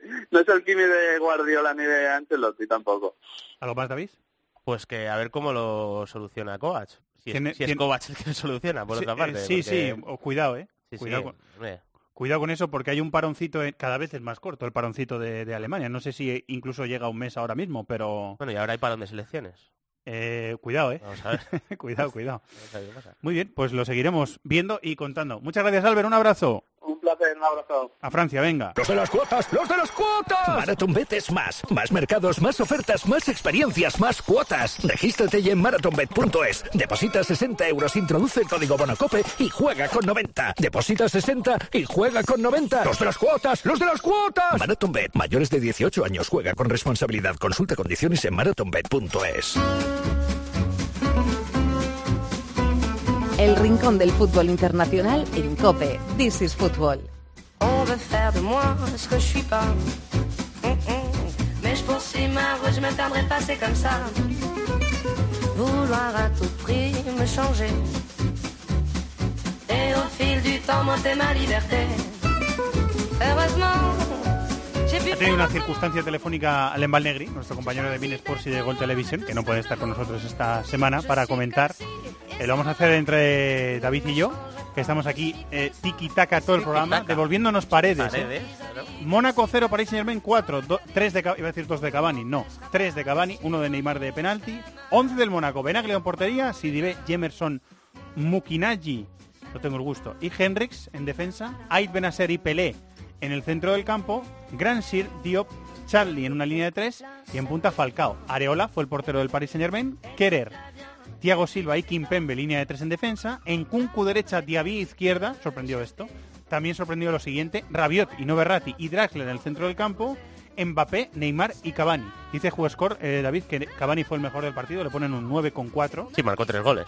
Sí, puede influir. Puede influir. Eso puede, puede Marcó influir. tres goles, además, eh, fue muy curioso los dos primeros porque le pitan fuera de juego y, y se enfada ahí, Cavani ya sabemos cómo es, y luego eh, lo revisa al bar en las dos acciones idénticas, ve que no está fuera de juego y, y vuelve a la O sea, felicidad hubo a él. cabreo y alegría en el cuestión- mismo momento. En cuestión de en dos- segundos. en dos, eh, Pero momentos no, en, en 10 minutos de partido, porque marcó Cavani los dos primeros goles en el arranque de partido. Eh, un PSG que se coló en la defensa del Mónaco con una facilidad tremenda. El, el primer gol, de hecho, es que es un despeje esperpéntico, es una falta de tensión, de seguridad. Es verdad que has dicho el 11 del Mónaco y, y me imagino a la gente con los auriculares ¿Quién es frunciendo el ceño y diciendo ¿qué me estás contando? Sí. Eh, me- te lo estás inventando, ¿no? Algo así. Es que por lo visto Porque hay es que una menos Falcao hay una pequeña revolución en el, en el Mónaco, que es que algunos jugadores más eh, veteranos o más con más eh, callo, con más experiencia en el equipo, eh, cree Henry que no están con la actitud de vida Enchufados, sí, sí, y está ser. empezando a darle bola a todos los eh, futbolistas habidos y por haber de los filiales. el otro día que pierde 0-4, ¿no? Contra el Brujas. Sí. eh, los tres cambios eh, quita pesos pesados y mete a chavales de, de la Bueno, a, cantera. a Falcao lo volvió a hacer, ¿eh? A Falcao lo quita en el arranque de la segunda parte sí. y mete a un chico llamado Masengo. O sea que está la cosa. Y además es que no le sale nada al Mónaco, No, porque que tiene siete puntos y es penúltimo, porque además se le lesiona a Charlie en la primera parte, e- entra Jordi Embula, el español, y se lesiona, se lesiona, sí, en sí. la segunda parte de la rodilla. Ah, Así que- Bueno, es una temporada desde luego para, para olvidar totalmente. Eh, yo- hay, habría que haber visto en otra situación del Mónaco si Tuchel apuesta por una alineación como esta, porque eh, es muy ofensiva y con muy poco filtro. Es- es raro, es Rabiot rara, y ¿eh? Drasler. Rarita. eh, eh, son jugadores muy dinámicos, muy de conducir. Empezando a inventar arriba. también Tuchel un poco, Sí. ¿eh? Lo hizo en el Dortmund en su último año y Sí, yo sí, creo lo- que se está poniendo también un eh, poquito ¿Sabes qué pasa, Fer? Que en la liga francesa tiene Sí, más puede hacer lo que tiene, quiera. tiene eh, buffet libre de, de- de pruebas. Que o por sea, cierto, dice bastante dice es, es bastante malo. Bueno, ha ganado todos De- los partidos, Desde ¿no? el punto de ¿Qué vista de la liga, 39 puntos y le, saca, 39. y le saca 13 al Lille, que es segundo. Y en 13 jornadas. En noviembre. Claro, claro. O sea, Es una, vergüenza, es una vergüenza. Como eh, liga es una vergüenza. Como, sí. Mi opinión, ¿eh? Eh, sí, o sea, no- es cierto que los que están perdiendo no están en igualdad de condiciones, está claro. Pero en cualquier caso. Sí, es lo que eh, hay. eh, es que Es que juega el PSG contra el Mónaco, que es verdad que justo este fin de semana coincidió con otros grandes partidos. Pero lo descartas. O sea, te, te ves antes otra cosa. Y, y Sí. eso, claro. o Bueno, normal. Claro. Es, Ves el eh, Milan Juve, que es a la claro, misma ves hora. el Milan Juve o, o es que ya no es el Milan Juve, es que a lo mejor hay un Nápoles Lazio y te apetece más verlo, porque eh, sabes que va a haber competitividad y que va a Estaba estar... siendo el Boca River a esa, a esa hora esa- por lo de la lluvia. Sí, claro. Eh, pero bueno, eh, con Neymar muy líder le está dando Tuchel todo el mando del equipo y la entrada de Cavani que, bueno, tuvo un tramo de lesión en, eh, al segundo mes de competición más o menos y, parece que, lo lógico es que acaben jugando los tres juntos. Además con los tres centrales, como en el arranque de temporada nos imaginamos en su día, vamos a ver si le da continuidad. Lo que pasa que, bueno, está arrasando en la Liga, pero tiene está en serios apuros Sí, sí. para clasificarse en Champions. Sí, que eso no le ha pasado en otros años. Claro. Eh, la- el- las curvas han venido en octavos, pero este, este año las curvas vienen antes. Vienen antes, sí, sí. Vienen antes, sí. Eh, bueno, lo contaremos, porque Claro hay. Champions a la vuelta de la esquina otra vez, quinta jornada, o sea que lo vamos a contar. Pues repaso amplio, ¿eh? Bastante amplio de lo que hay, bastante completo. El fin de semana había dado para, Sí, es para verdad. ello. Es ¿eh? verdad que el material era solomillo. Ese es solomillo. Era todo solomillo con eso un hacer un buen guiso con eso es sí, sí. mucho más Más fácil. fácil. De lo que ha pasado este fin de semana en Buenos Aires, en Manchester, en Milán, en, en Mónaco y también en Dortmund. Vamos a apostar, venga.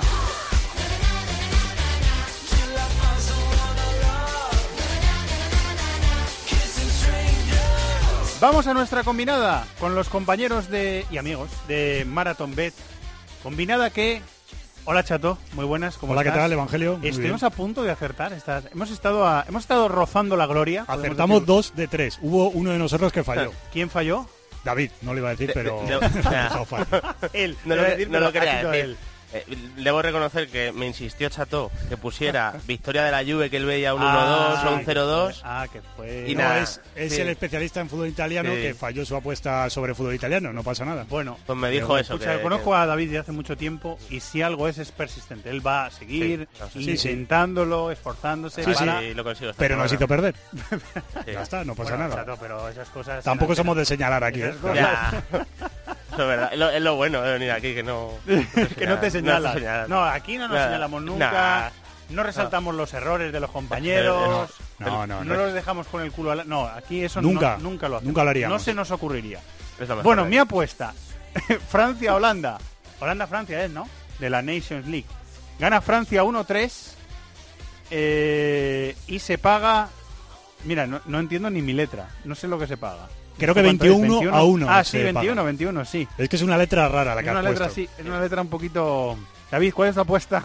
Eh, yo voy a tirar por una cuota un poco más baja después de mi error de la semana pasada. Muy bien, me parece Ah, muy que es prudente. empate, sí, es que soy un tío prudente. Entre Italia y Portugal empate, que se paga a 3,24. Ah, muy bien. ¿Y Mira, Chato, cuál es la apuesta de Chato? Después de tu fallo, normal Eso que, es, sí. que sea más fácil. Ah. Yo voy a apostar a que España va a ganar a Croacia en la primera media hora de partido, va a ir ganando España. Y eso se paga 3,46 a 1. Muy bien. ¿Y si, y si nos pasa lo que estuvo a punto de pasarnos la semana pasada, ¿qué ocurrirá? Ganaríamos mucho porque esta combinada se paga a 235 euros por euro apostado. Pues estuvimos a punto de hacernos ricos la semana pasada. Quizá nos hagamos ricos la semana que viene. No pasa nada, David. Así que tenemos programa el miércoles. A lo mejor no tenemos programa el miércoles. O lo hacemos desde el Caribe. O a lo mejor lo hacemos desde una No sé qué prefiero, si hacerlo desde el Caribe o que falle Chato. Eso es... qué rencor, ¿eh? Qué rencor. No lo sí, sé. es que estas cosas... Nah, venga, Caribe, Caribe. Familias bien avenidas, venga, claro. pues, Caribe. En los Ah. equipos bien avenidos en radio también hay, hay eh, rencillas, bueno, momentos de tensión. Es normal. Pero la suerte está echada, ya sabéis lo que decimos siempre. Cuotas sujetas a cambios para mayores de 18 años. Hay que jugar siempre, hay que jugar con responsabilidad y podéis consultar condiciones, siempre lo decimos, en marathonbet.es. Los de las cuotas, los de las cuotas. MarathonBet es más. Más mercados, más ofertas, más experiencias, más cuotas. Regístrate ya en marathonbet.es. Deposita 60 euros, introduce el código Bonacope y juega con 90. Deposita 60 y juega con 90. Los de las cuotas, los de las cuotas. MarathonBet, mayores de 18 años, juega con responsabilidad. Consulta condiciones en marathonbet.es.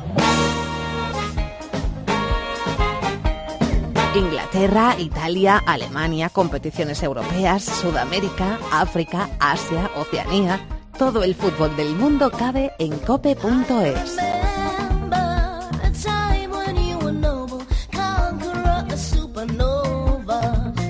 Compañero y amigo Tony Padilla. Hola, Tony.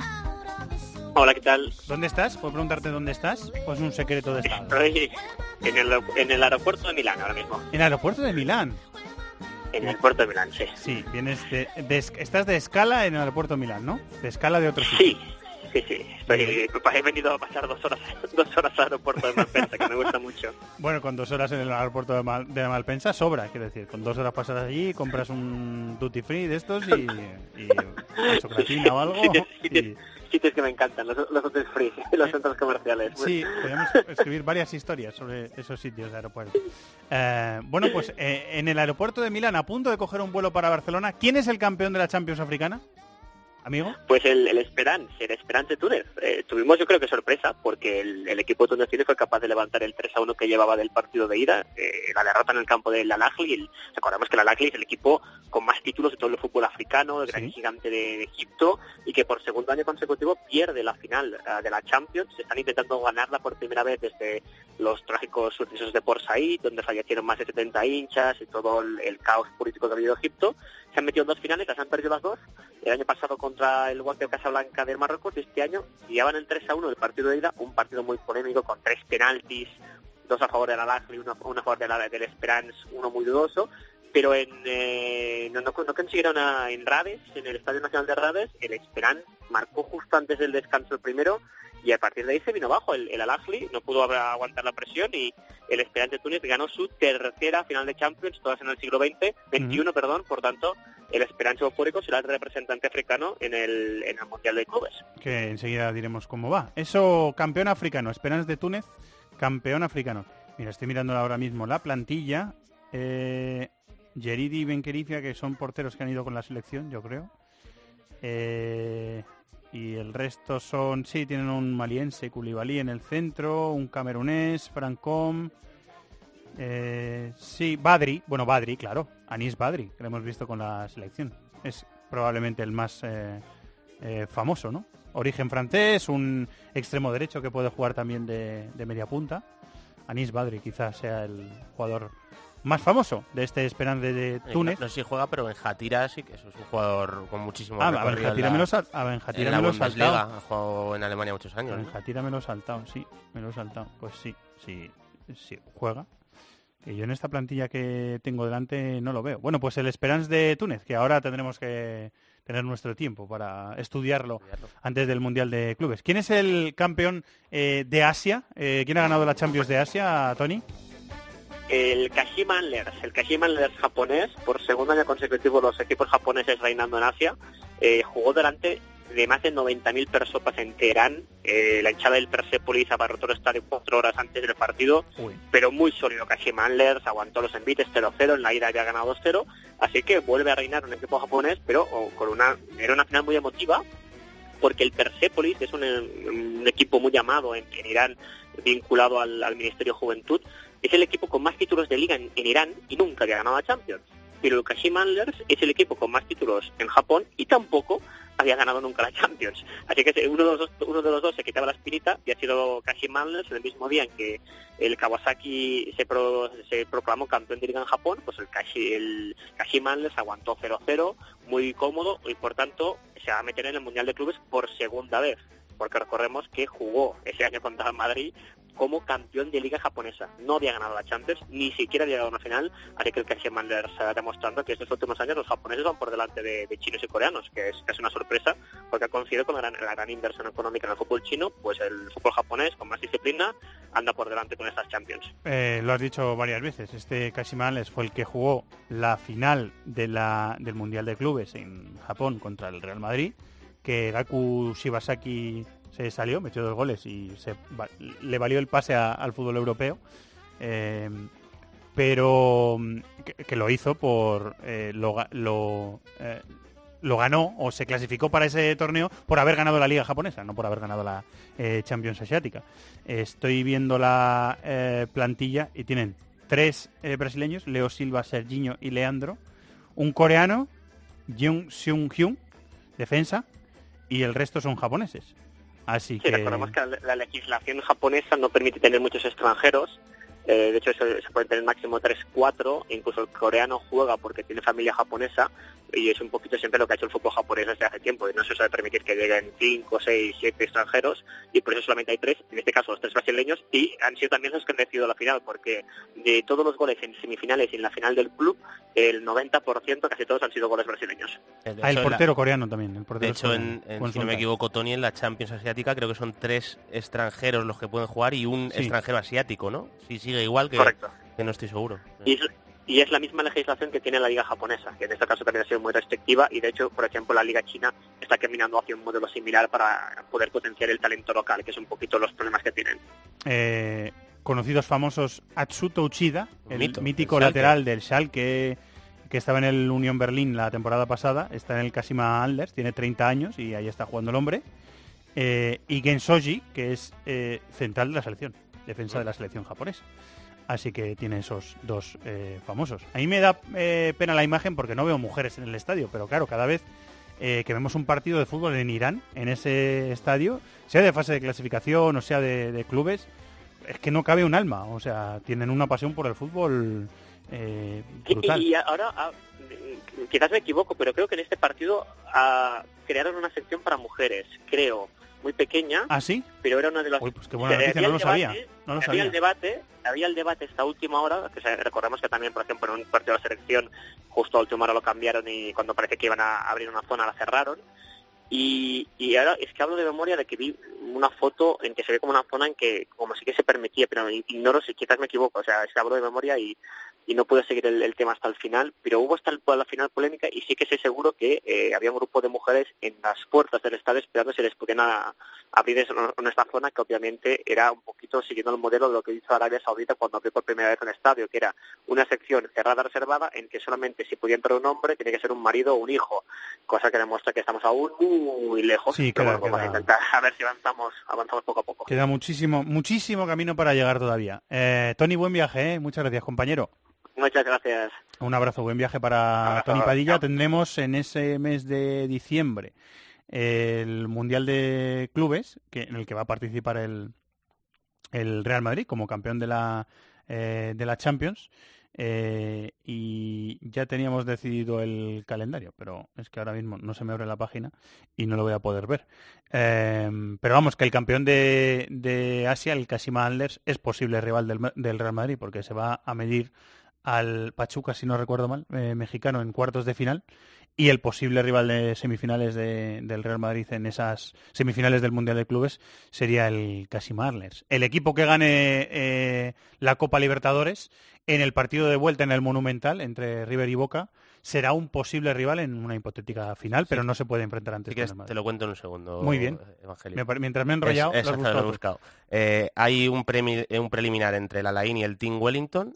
El que gane de ahí se enfrenta al Esperance de Túnez en, en cuartos de Cuartos final. de final, sí. y, y el que gane de ahí eh, jugará contra Boca o River en, en ese lado del cuadro. Y en el otro lado, Casima Andes y Chivas de Guadalajara. Chivas, perdón, no eh, Pachuca, Chivas. Se enfrentan Chivas de y de ahí sí. sale el, el contrincante del Real Madrid eh, en las semifinales. Del 12 de diciembre al 22 de diciembre, el Eso Mundial de es. Clubes, en Emiratos Árabes Unidos. El último año que es formato anual y con un campeón por cada confederación, porque la FIFA lo va a cambiar. Bueno, señor Chato, Señor Evangelio, ¿te gusta, el, vez. te gusta el estudio que hemos elegido para eh, bueno tener un productor a la altura de lo que se merece esta casa? Aquí, aquí, la tontería. Aquí, aquí empezamos. Aquí empezamos con el Aquí de empezamos. Fútbol. El Fútbol, sí. Estamos en el estudio. Estaba hablando claro. antes con David. Eh, eh, lo vamos a explicar a los oyentes. Estamos en el estudio que se hace tiempo de juego, el partidazo, que hace a veces eh, eh, Herrera algunas entrevistas importantes. Cuando lo dejamos- cuando lo dejamos. Cuando dejamos el estudio Herrera lo hace aquí Mm. también.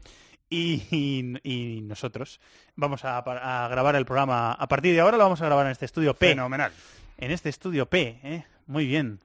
Tienes... Tengo canción. ¿Tienes canción? Hoy tengo una canción muy tranquila. ¿eh? Tengo un fin de semana ahí que Sí. no he parado y hoy quería tranquilidad. Muy bien. Y es una canción que escuché el otro día en directo, me gustó mucho y vamos a escucharla a Bravo, seguro que le gusta. Tom Walker. Una canción que está sonando mucho en la radio. Y que por tu cara no has escuchado ni una vez. No, ¿En es la primera. No es la. Yo creo que esta es la primera vez que la escucho, sí. ¿Verdad? Sí, sí. Ah, ¿David la ha escuchado? No. ¿En serio? ¿Esto qué es? O sea, cua- Es 40. por fastidiarte, porque todavía tiene lo del.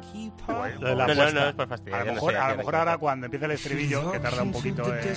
Sí, romper, romper la canción no rompe, ¿no? Acaba rompiendo, sí. Ah, sí. Sí, se acaba rompiendo, además con una, a llorar. una, una voz muy característica, que si quieres la escuchamos, mira. Sí. Sí, sí, la he oído, sí la he Ya oído. sabía yo. Sí, sí la he oído, sí la he oído. Pues esa es la que he elegido hoy. Un poquito canción de centro comercial, Tom ¿puede ser o...? Es muy duro hacer una canción y que digan que es para centro comercial. Escucha, pero- en el centro comercial la yo, ahora escucha mismo, mucha yo gente. ahora mismo me imagino comprando unas zapatillas en... Sí, sí, sí, probando. Tren- Tráeme un 39, ¿no? Un tre- me queda un poco justo. Sí, sí. Eso es lo que he provocado con esta canción. O, Muchas gracias. o de portada del canal de Movistar Plus. Que te, que te Ah, van ahí anunciando sí, la- ahí estaría buscando yo una peli ahora mismo para ver. Sí. Ahí sí que lo veo. De hecho, seguro que está ahí en, No, no en, sé qué en de- Zombie. no sé qué decir. Mira, yo te voy a decir los dos descubrimientos musicales que he hecho, que he hecho esta semana. Uno ha sido Rosalía, Hombre. la nueva estrella del, del, del flamenco ¿La has descubierto ahora? Sí, la descubierto. Bueno, me había hablado Mansilla, que es un gran amante de flamenco, me había Tengo, hablado una- de ella. tengo a mi mujer que es que es loca de Rosalía. Pues la he visto en el programa de Buena Fuente, en el Leitmotiv, en Sí. Cero. Yo también la vi. Y luego la he visto en el programa de Jules Holland, de la BBC, que es un programa es un programa musical de la- música, la que leche, también estuvo ahí. que son como cinco o seis bandas actuando durante una hora, o sea, es un programón. Y la vi actuando ahí. Y ahí también redescubrí una cosa que había descubierto este año, que es cómo se mueve Sigrid. Sigrid, ¿conoces a Sigrid, Una la las cantante. Noruega? Ah, no.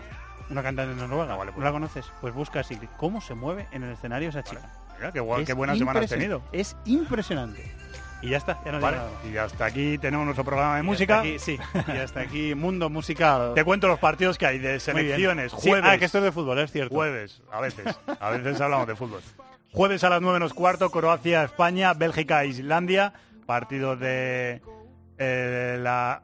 Se me ha olvidado. La, La Nations League, el la Liga de las el Naciones. nombre ese de la Liga de las Le ha Naciones. pasado Corrochano en el programa de que las se 3 me de va la tarde también. Liga de las Que Naciones. se le ha ido el nombre de la... Y además amistosos destacados Alemania, Rusia, Inglaterra, Estados Unidos. El viernes también a las 9 menos cuarto, Holanda, Francia y dos amistosos a las 9 Uruguay, Brasil y a la 1 de la mañana Argentina, México. El sábado el partido más importante es el Italia-Portugal, al que ha apostado David, ¿Sí? del grupo 3. Y el domingo a las 3 hay un Inglaterra-Croacia de nuestro grupo y el amistoso España-Bosnia que se juega a las 9 menos cuarto en Las Palmas. La gente es buena, pero no es para ahogarse. Ten, ten Yo- cuidado, que ya te sabes metes emocionado, ahí. con la League. Y entre eso, Rosalía, la canción que escucho, todo. El miércoles de la semana hecho- que viene... un Alcalá y me emociona. Más. Bueno, pues con este tema rompepistas que nos ha traído Chato, eh, nos Rompecentros comerciales. Nos vamos a marchar. Gracias, Chato. ¿eh? Adiós. Gracias, David. Un abrazo. De mazo rompepistas, ¿eh? Muchas gracias, Antonio Bravo, también. Bueno, pues el miércoles que viene, miércoles de la semana que viene, tenemos eh, programa en This is Fútbol, eso de las 4 de la tarde más o menos estará colgado en internet eh, para repasar todos los resultados de la Nation League, porque la semana que viene tenemos selecciones. Disfruten de toda la programación de COPE durante toda la semana y de la mayor oferta de podcast de la radio española. Muchas gracias a todos por estar ahí, como siempre decimos. Adiós. En el correo electrónico thisisfutbol@cope.es, en Facebook nuestra página This is Fútbol Cope y en Twitter arroba Fútbol